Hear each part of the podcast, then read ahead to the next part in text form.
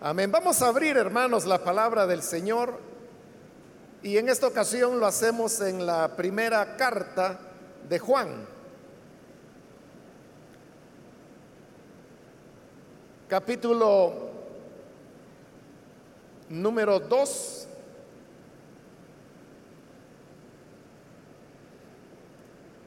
Ahí vamos a, leer la palabra del Señor. Dice la Sagrada Escritura, la primera carta de Juan, capítulo 2, versículo 3 en adelante. Y en esto sabemos que nosotros le conocemos si guardamos sus mandamientos. El que dice, yo le conozco y no guarda sus mandamientos, el tal es mentiroso y la verdad no está en él. Pero el que guarda su palabra, en este verdaderamente el amor de Dios se ha perfeccionado. Por esto sabemos que estamos en Él. Amén. Hasta ahí vamos a dejar la lectura. Pueden tomar sus asientos, por favor.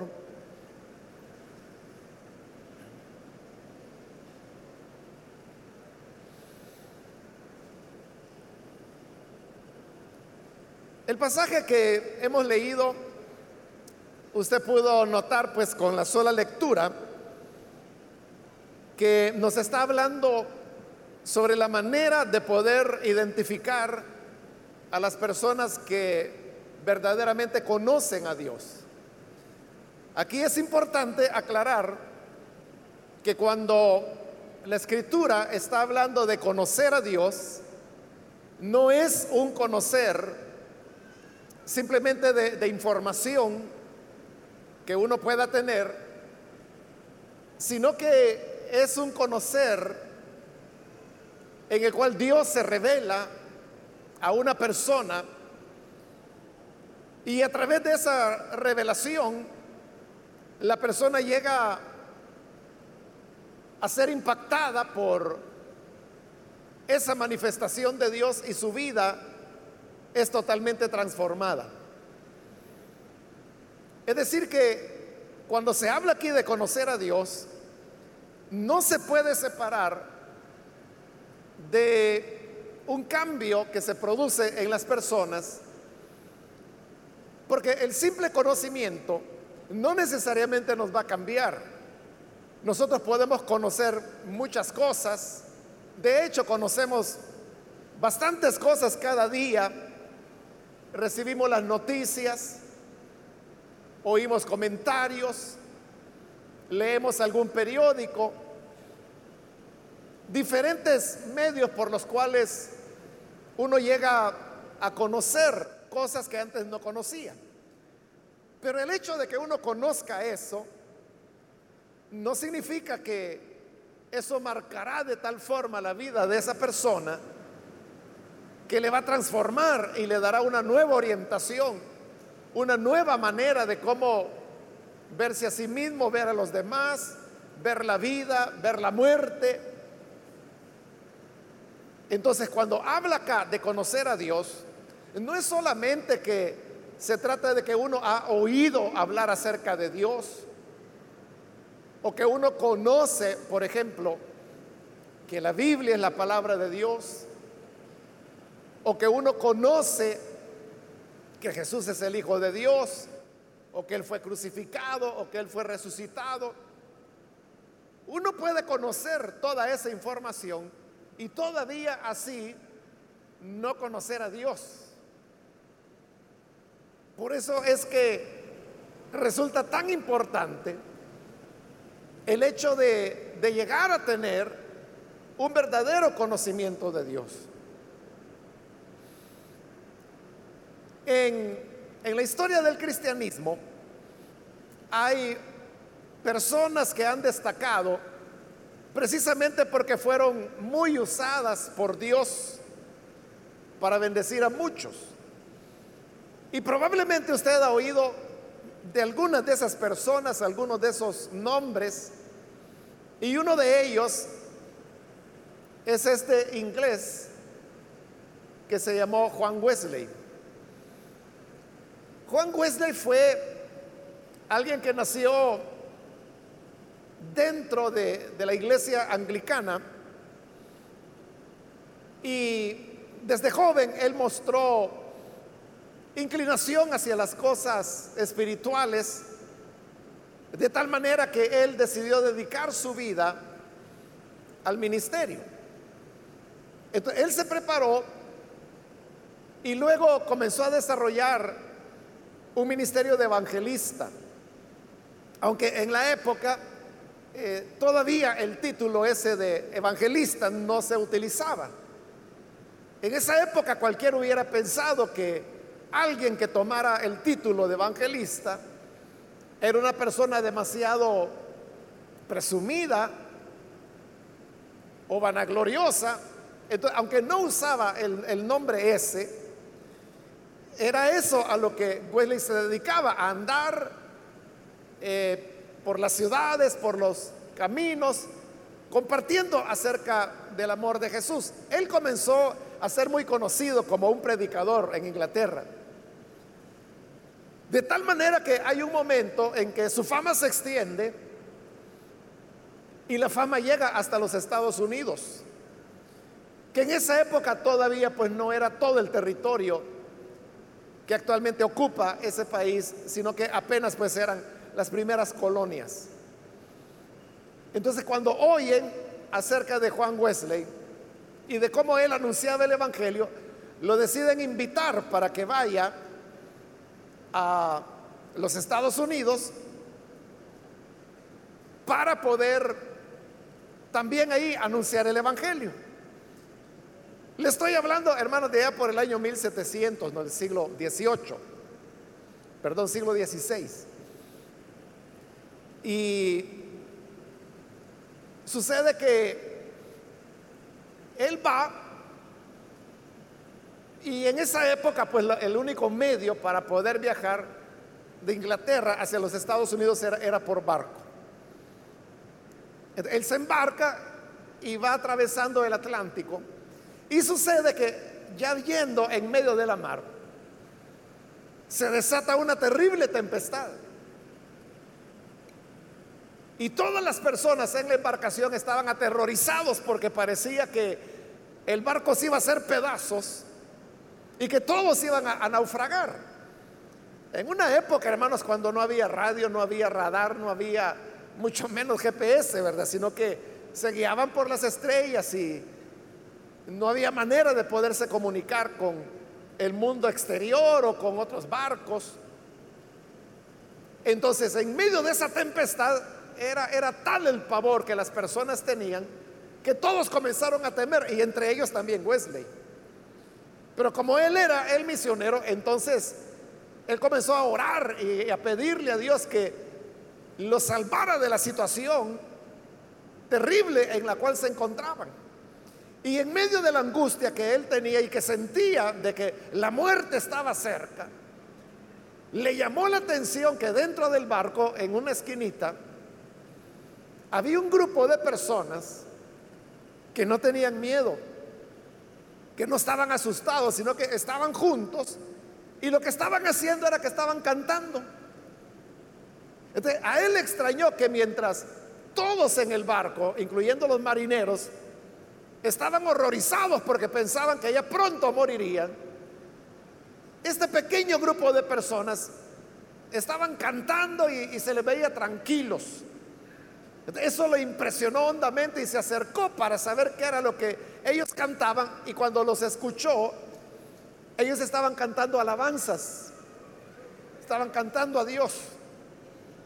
eso le, le impresionó mucho más. La tempestad pasó, no hubo mayores daños, pero él no olvidó esa experiencia donde todos tenían temor a la muerte, excepto estas personas. Cuando ya la tempestad pasó, porque el viaje pues seguía, tomaba varios días, él, se acercó y, le dijo, oiga, ¿y ustedes quiénes son? ellos le dijeron, nosotros somos cristianos. Pero Wesley era un predicador, ¿no? Y él sabía de que en ellos había algo diferente a lo que siendo el predicador podía experimentar o vivir. Entonces, platicando con ellos, él se da cuenta que este era un grupo de moravos. Los moravos eh, son los pobladores de Moravia, y Moravia quedaba y queda todavía en Alemania. Entonces, lo que ocurría es que entre los moravos se había producido un avivamiento, un despertamiento, un despertamiento, hermanos, que ha sido el más extenso en la historia del cristianismo, de tal manera que todavía no ha terminado. Todavía el avivamiento moravo continúa. Entonces, él supo que ellos eran moravos, pero el problema era que los moravos en esa época eran vistos como personas sectarias, porque en esa época Europa estaba dividida religiosamente. Bueno, hoy sigue así todavía, ¿no? Que la mitad de los países europeos son católicos, sobre todo los ubicados al sur, y los otros, la otra mitad, son protestantes ubicadas al norte. Como Inglaterra está al norte, Inglaterra era protestante y era la iglesia anglicana a la cual pertenecía Juan Wesley. Pero los moravos, ellos no eran ni católicos ni protestantes. Y por lo tanto ellos eran perseguidos. Porque no hallaban cabida en medio de una Europa que estaba fanatizada en, el tema religioso. Y como no eran ni una cosa ni otra, entonces ellos no podían ir a países católicos porque los iban a perseguir. No podían ir a países protestantes porque los iban a perseguir. Y por eso es que la mayor parte de ellos vivían en esa región de Moravia, pero en las propiedades de un conde que también había tenido una conversión y que tenía tanta tierra que, que dentro de esa tierra él había fundado lo que llamaba la casa del Señor, se llamaba. Entonces, todas las propiedades, que eran muchas las que él tenía,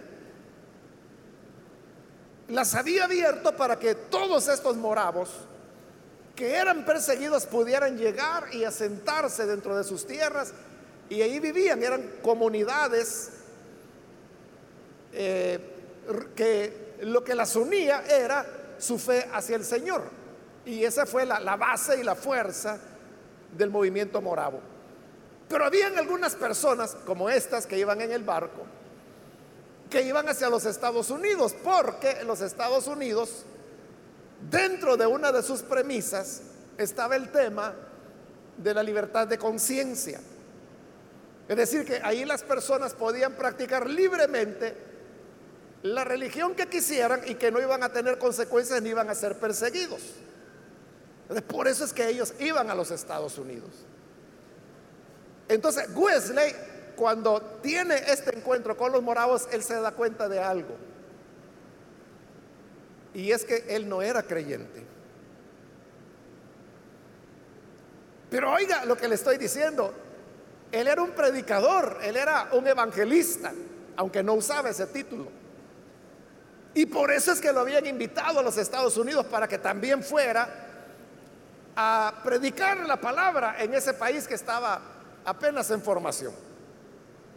Pero hoy cuando tiene esa experiencia de la tempestad en medio del barco y donde estuvo de cara a la muerte, se da cuenta que él tenía temor de morir. Él no sabía lo que podía pasar después de la muerte.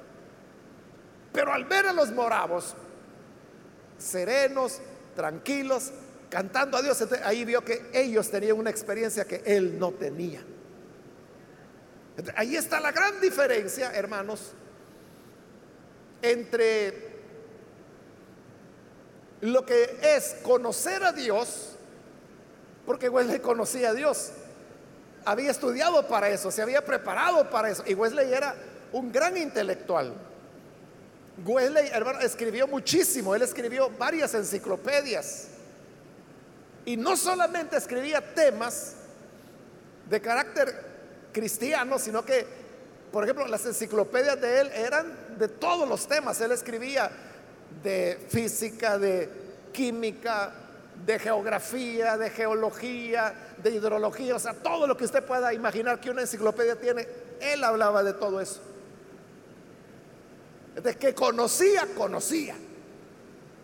Que si había leído la Biblia, por supuesto, si era un predicador, era un evangelista. Pero una cosa es conocer a Dios así, por medio de la información, o incluso por medio de la formación teológica. Y otra cosa es conocer a Dios como Juan lo está diciendo aquí. Entonces cuando dice Juan, en esto sabemos que nosotros le conocemos. Hoy usted puede ya entender mejor el sentido de esa expresión de Juan. Porque cuando uno piensa e-, en ese conocer que no es de información, sino que como lo dije es de revelación. Entonces cuando uno piensa en eso, uno se pregunta entonces, ¿cómo puedo yo saber? ¿Cuál es la garantía que yo sí de verdad conozco a Dios? Y en esto, hermano, no vale el tiempo que uno tenga. Porque uno puede nacer en una iglesia y uno puede ser criado desde bebé en una iglesia de tal manera que uno sabe de la Biblia, sabe las historias, si pasó por la escuela bíblica, ahí le enseñaron acerca de David, de Jonás, de Jesús, de Pablo, o sea, todo, todo lo que se puede aprender en una escuela bíblica. Sabe los cantos, ha sido bautizado en agua, a lo mejor tiene el bautismo del Espíritu Santo, a lo mejor tiene dones, puede tener privilegios.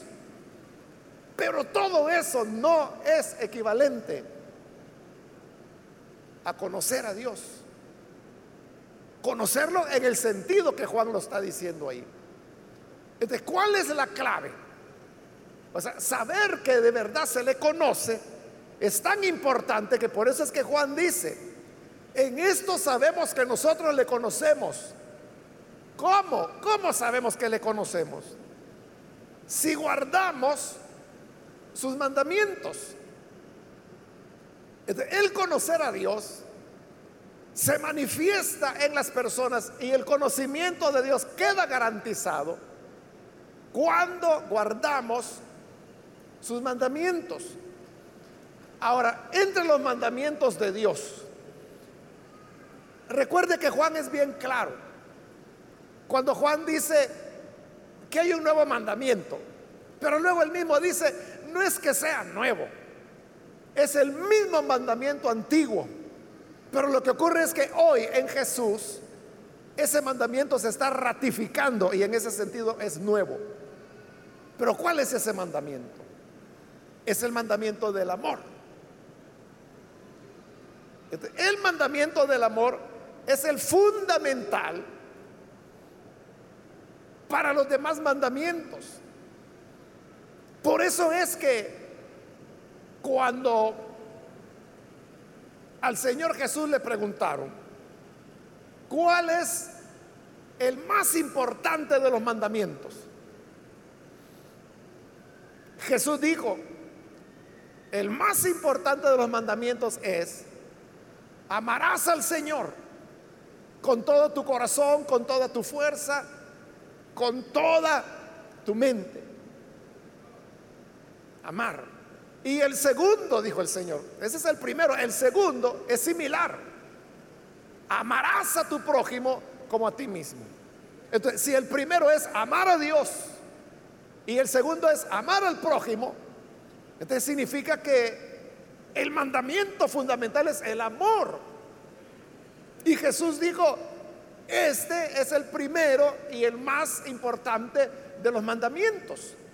Porque todos los demás, hermanos, dependen de eso. Si uno ama a Dios y si uno ama al prójimo, Es decir, si uno ama, ahí usted no va a romper ninguno de los mandamientos de Dios. Porque esos mandamientos dicen, por ejemplo, no robarás. Entonces, si yo amo al prójimo, ¿cómo le voy a robar? ¿Cómo le voy a quitar algo que le pertenece? Si yo se lo quito es porque no amo. Y la gente podrá llenarse la boca y decir, no, no, es que si lo quiero, si lo amo. Lo que pasa es que eso que tenía me gustó tanto, lo vi tan bonito y me iba a ser tan útil que se lo robé. En, realidad lo que está pasando es que esa persona no ama. de igual manera, otro mandamiento dice, no matarás. Si yo amo, ¿por qué voy a matar? Si matar es todo lo contrario de amar. El matar viene como consecuencia de odiar. Y sucesivamente uno podría ir viendo todos los mandamientos y uno se daría cuenta que la fundamental, la, base fundamental es el amor. Por eso es que Juan dice, en esto sabemos que le conocemos, en que guardamos sus mandamientos, de los cuales el más importante es el amar. Aquí la pregunta que nosotros debemos hacernos es si realmente amamos. Y como el Señor Jesús se lo dijo a los fariseos, bueno, no se lo dijo a los fariseos, se lo dijo a sus discípulos. Le digo, la justicia de ustedes tiene que ser mayor que la de los escribas y los fariseos. Porque los escribas y fariseos amaban a los que los amaban a ellos. Eso es fácil. Eso dijo el Señor, eso cualquier pagano lo puede hacer. De que hay una persona que me muestra amor, me muestra cariño, me muestra aprecio, nada me cuesta a mí mostrarle aprecio, mostrarle cariño, mostrarle amor. Y hay gente que así dice. Hay gente que dice, no, yo con la buena gente soy buena gente. Pero con la gente que es mala, ya me van a conocer. ellos mismos están diciendo, yo soy gente con el que es gente, pero con el que es animal, yo también soy animal. Eso es lo que hacían los fariseos. Eso es lo que hacían los paganos. Amaban al que les amaba. Le hacían favores a los que le hacían favores. Les prestaban a los que ellos sabían que les, se lo podían devolver. Es igual que los bancos, ¿verdad? Los bancos no le están haciendo, hermano, un favor a usted. Usted es el que le está haciendo un favor a ellos. Y hay gente que todavía cuando les conceden un crédito dice, gracias, gracias. Ellos tienen que darle gracias a usted. ¿Por qué razón? Porque ellos le prestan porque se aseguran que usted les puede pagar. Y por eso le piden constancia de salario, si tiene cuentas, y no solamente le basta que usted demuestre que tiene suficientes ingresos como para pagar ese crédito, sino que además le piden garantías, que pueden ser garantías prendarias o pueden ser garantías hipotecarias. Mire qué favor el que le están haciendo, ¿verdad? que primero le prestan solo a los que ellos saben que les puede pagar. Y segundo, le piden una garantía que si no me pagas te quito la casa. Por eso le digo, ellos no están haciendo ningún favor. Eso lo hace cualquier banco, eso lo hace cualquier cooperativa, eso lo hace cualquier pagano. Pero Jesús dijo, si ustedes quieren ser mis discípulos, su justicia tiene que ser mayor que eso de que doy porque me das, te quiero porque me quieres. No, dijo el Señor, entre ustedes tienen que amar incluso a su enemigo. Ahí la cosa cambia, ¿verdad? Porque amar a la mamá cualquiera lo hace, amar a los hijos cualquiera lo hace, amar al que lo cuida, lo protege, le muestra cariño, amor, eso es fácil. Pero amar al que lo odia y que es su enemigo y que lo quiere destruir, que solo usted sabe que está esperando la primera oportunidad para hacerle mucho daño. Amar a esas personas. Eso no es de cualquiera.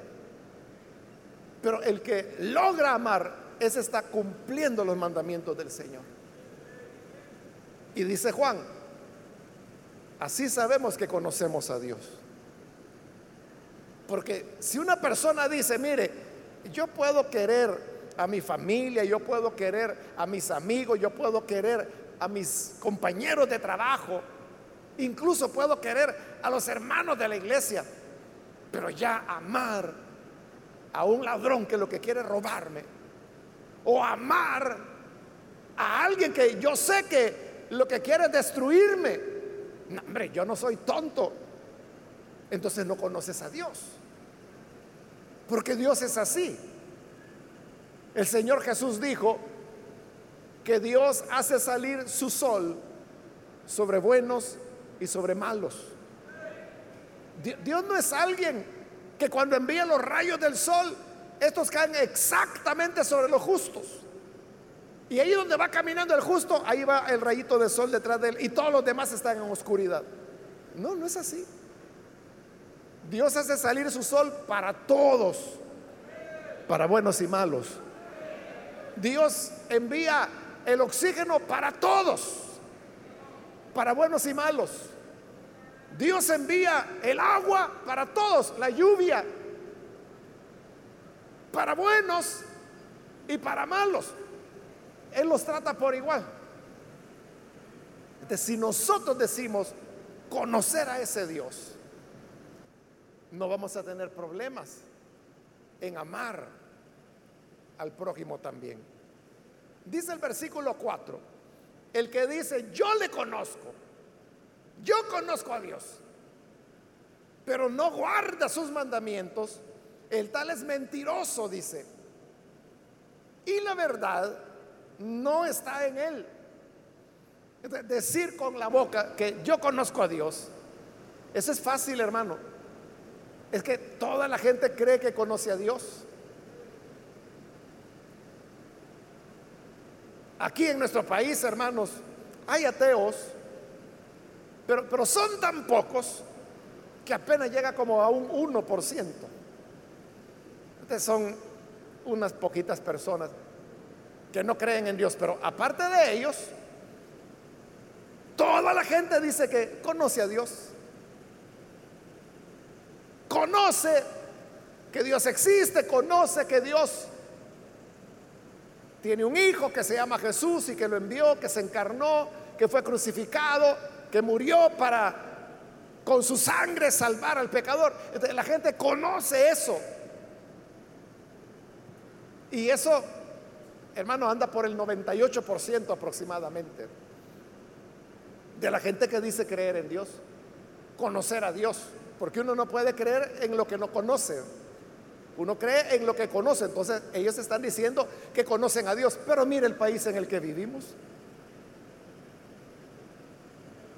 que tiene una epidemia de homicidios desde hace 30 años. El Salvador es el país del mundo, tenemos varios récords nosotros. Un récord es que, que somos el país del mundo donde mayor cantidad de mujeres son asesinadas. Más que cualquier otro país del mundo. A veces nosotros creemos que en esos países que son gobernados por musulmanes fundamentalistas, que ahí es donde se mata la mayor cantidad de mujeres y que hay mayor maltrato hacia ellas. Y, es cierto que hay un desprecio hacia la mujer, pero sabe que esos países ocupan los niveles más bajos de asesinato de mujeres en el mundo. Pero el primer lugar lo tiene El Salvador. Otro récord que tiene El Salvador es que somos el país donde mayor cantidad de niños y de niñas son asesinados. Eso es de acuerdo a la UNICEF, en un estudio que publicó hace como tres años, que se llama, por si le interesa, Ocultos a plena luz. Así se llama. Ahí lo puede encontrar en internet y léalo y ahí usted verá que dice que El Salvador es el país donde mayor cantidad de niños y niñas son asesinados en el mundo. Y le decía, somos un país en el cual tenemos una epidemia de violencia. Y ha habido momentos en los cuales la ciudad de San Salvador se ha ubicado en el primer lugar como ciudad más violenta del planeta, donde mayor cantidad de vidas se pierden en un país donde no hay guerra. Ese primer lugar se lo ha disputado con San Pedro Sula de Honduras. De por rato San Pedro Sula queda en primer lugar y el Salvador, San Salvador en segundo. Por rato San Salvador primero, San Pedro Sula segundo. y ahí se están peleando el primer lugar. Es decir, que nos estamos matando entre nosotros mismos.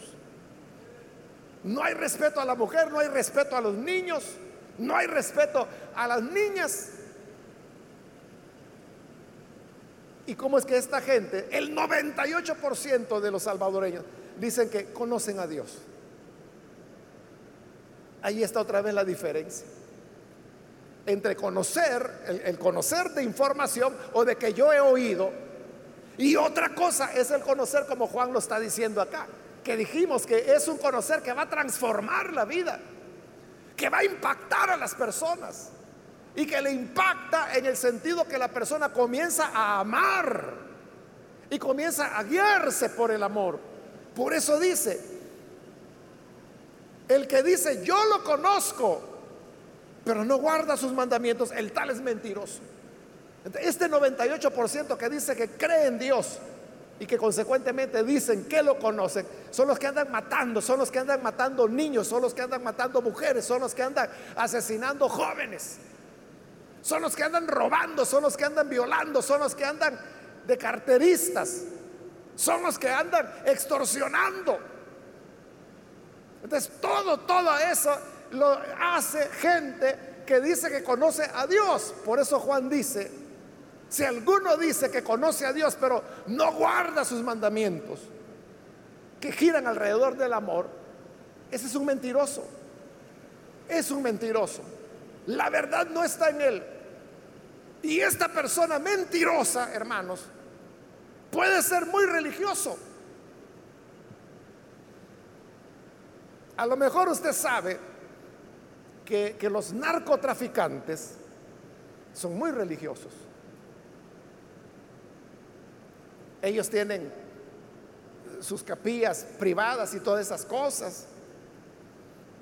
Incluso, pues aquí en nuestro país, para no ir lejos, ¿verdad? Una de las personas acusadas de corrupción aquí en nuestro país y que se encuentra en prisión, e, en su enorme casa que mandó a construir tenía una capilla privada. Entonces, uno dice, ¿cómo es posible eso? Que construye una capilla privada con el dinero que se robó. ¿Cómo conjugan eso?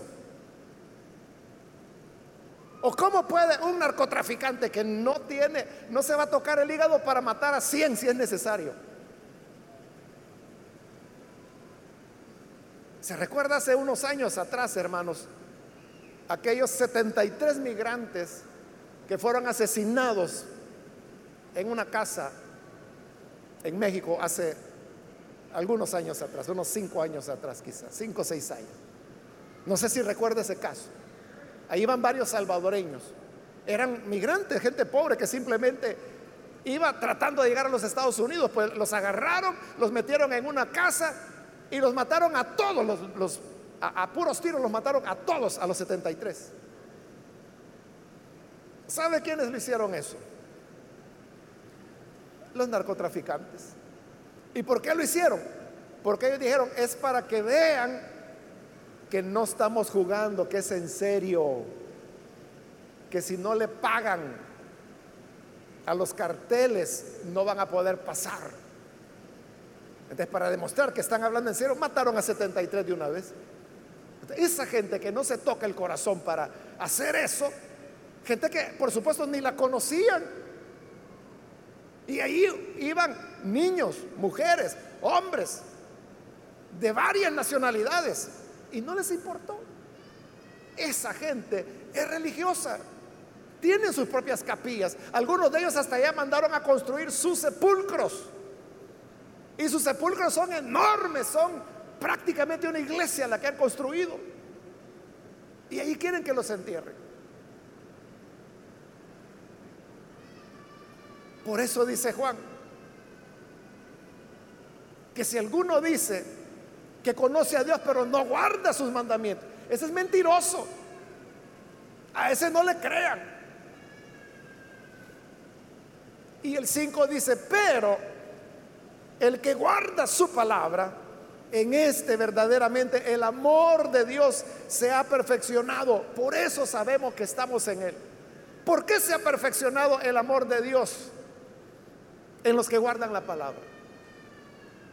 Porque la palabra o los mandamientos es el amor. Es de cómo yo puedo cumplir con la palabra de Dios, con los mandamientos de Dios, creciendo en amor. Y cuando yo voy a cumplir cabalmente los mandamientos de Dios, como dice ahí, cuando el amor de Dios se haya perfeccionado en mí, yo no le voy a hacer daño a nadie. Yo no le voy a mentir a nadie porque entonces yo voy a amar a las personas. Yo no voy a estafar a nadie porque el amor de Dios perfeccionado en mí me impedirá mentirle, me impedirá estafarlo, me impedirá robarle, matarle, levantar falso testimonio, codiciar lo que tiene. No lo voy a hacer. No voy a cometer adulterio. Porque el amor de Dios se ha perfeccionado en mí y eso me hace que ame a mi prójimo y no le haga ningún daño. Esa es la auténtica conversión. Esa es la auténtica revelación de Dios que nos permite saber que en verdad le conocemos a Él. Entonces no se trata de hablar, como dice Juan ahí, que si alguno dice que ama a Dios, no tienes que decirlo, solo muéstrame tu vida. Quiero ver cómo es tu vida, quiero ver cómo es tu relación con las otras personas. Quiero ver si eres una persona enojada. Quiero saber si eres una persona que tiene enemigos o que hay personas a las cuales no le hablas.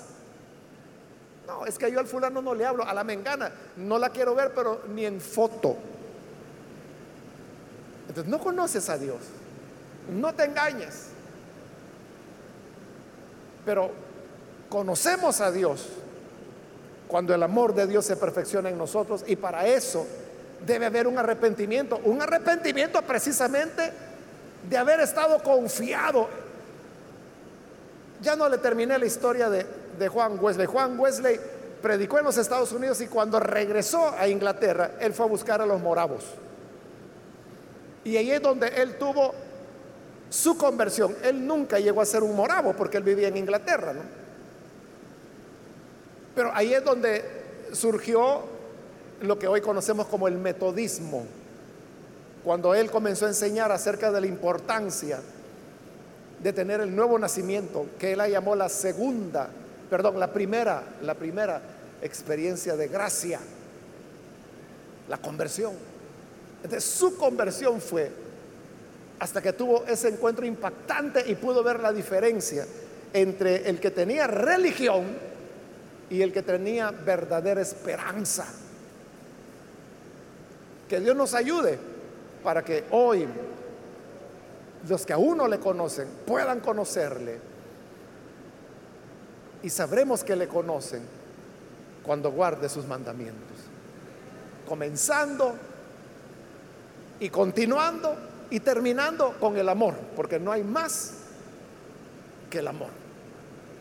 Vamos a cerrar nuestros ojos y vamos a inclinar nuestro rostro. Teniendo nuestros ojos cerrados, yo quiero, antes de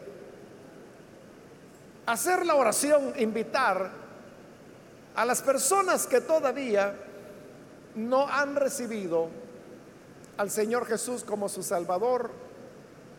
Pero si usted ha escuchado la palabra de Dios ahora y a través de ella usted ha llegado a comprender o al menos vislumbrar cómo es esto de, conocer a Dios y lo que realmente necesitamos para tener una experiencia transformadora. Hoy es el día cuando usted puede tener esa experiencia y lo que debe hacer es entregar su vida a Jesús, recibirle a Él como Salvador. Si hay alguna persona, cualquier amigo o amiga, que por primera vez necesita creer en el Hijo de Dios, yo le invito para que en el lugar donde está se ponga en pie, en señal que usted desea recibir al Hijo de Dios y con gusto nosotros oraremos por usted para que la gracia de Dios le alcance y pueda tener una vida nueva. Cualquier persona que necesita venir al Señor por primera vez, levante, póngase en pie por favor para que oremos por usted. Hoy es su oportunidad. ¿Hay alguna persona, algún amigo, amiga que necesita venir para creer en Jesús? Póngase en pie para que oremos por usted. Hoy es cuando puede recibir al Hijo de Dios. Con toda confianza, en el lugar donde se encuentra, póngase en pie. Y con gusto oraremos por usted. Cualquier amigo, amiga que lo hace, venga que hoy la puerta está abierta y la gracia del Señor le espera para que pueda venir. Muy bien, aquí hay un hombre, Dios lo bendiga, bienvenido. Alguna otra persona que necesita pasar, póngase en pie. Hágalo hoy, hoy cuando el Señor le invita a venir.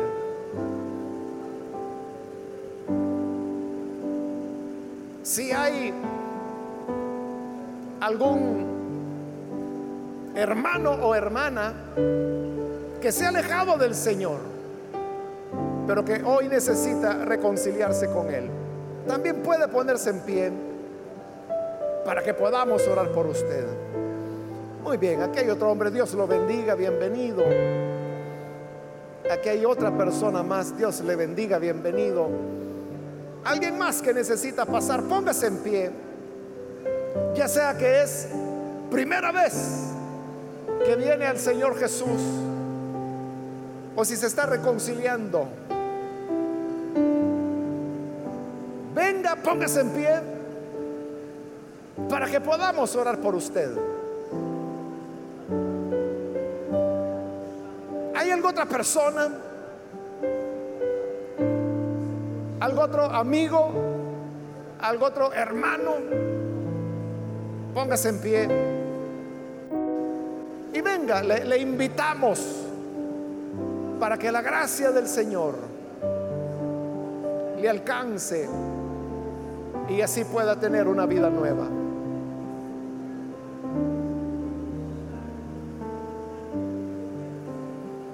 Voy a terminar la invitación, hago la última llamada en este momento.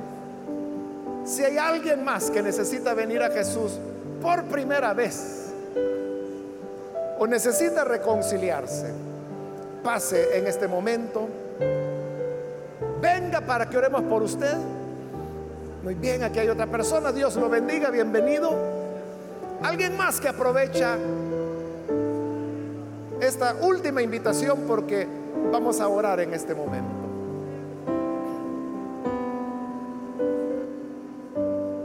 A usted que nos ve por televisión también le invito para que se una con las personas que están aquí al frente. Reciba al Señor Jesús orando con nosotros. Señor, gracias te damos por cada persona que está aquí al frente, como también aquellos que a través de televisión, radio o internet están uniéndose para entregarse a tu Hijo Jesús y recibirle como Salvador. Te pedimos, Señor, que les perdones, que les cubras con tu gracia, de tal manera que perdones la rebelión, la maldad. Y tú como Dios real y sobrenatural que eres, revélate a cada persona. Manifiéstate, Señor. Manifiesta tu gracia. Y que así tu bondad, Padre, pueda ser manifestada. Y ayúdanos a todos, Padre, para que vivamos siempre a la luz de tu gracia, a la luz de la salvación que solamente tú nos brindas. Te lo rogamos por Jesucristo nuestro Salvador. Amén. Amén. Damos la bienvenida a las personas que han recibido al Señor. Pueden pasar, por favor.